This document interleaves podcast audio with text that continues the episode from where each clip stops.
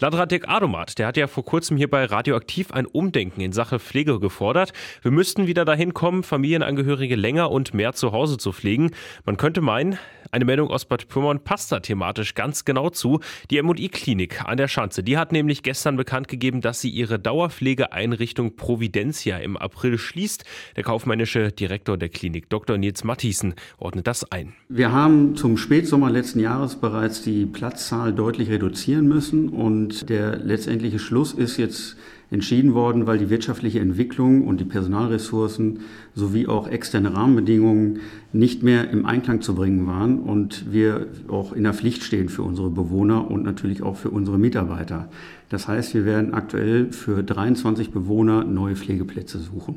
Nach Möglichkeit hier in der Region in Bad Pyrmont und da stehen wir auch schon im guten Austausch mit anderen Pflegeheimen der Region. 23 Bewohnerinnen und Bewohner müssen nach Möglichkeit also bis Ende April einen neuen Platz gefunden haben. Darum kümmert sich die Klinik aber gemeinsam mit den Angehörigen, die laut Matthiesen schon im Vorfeld über den Schritt informiert wurden. Für die Mitarbeiterinnen und Mitarbeiter hat dieser Schritt folgende Auswirkungen. Die Mitarbeiter sind natürlich im Vorfeld informiert worden. Die Mitarbeiter müssen sich allerdings überhaupt keine Sorgen machen, weil für jeden Mitarbeiter hier in der MI-Fachklinik gesorgt ist. Jeder Mitarbeiter bleibt hier bei uns im Haus bestehen.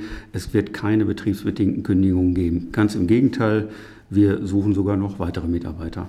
Statt eine Altenpflege für 23 Menschen vorzuhalten, will die MI-Klinik nach dem April die Geriatrie, also die Altersheilkunde, ausbauen und den frei gewordenen Platz dafür nutzen. Und auch die Mitarbeiter werden dann in diesem Bereich eingesetzt. Das Haus verkleinern kann ich nicht, das werde ich auch nicht. Erweitern werden wir leider auch nicht. Es wird umgebaut. Also für die Geriatrie werden weitere Plätze geschaffen, weil wir da im Reha-Bereich eine unwahrscheinliche Nachfrage haben und die irgendwie auch bedienen wollen und müssen.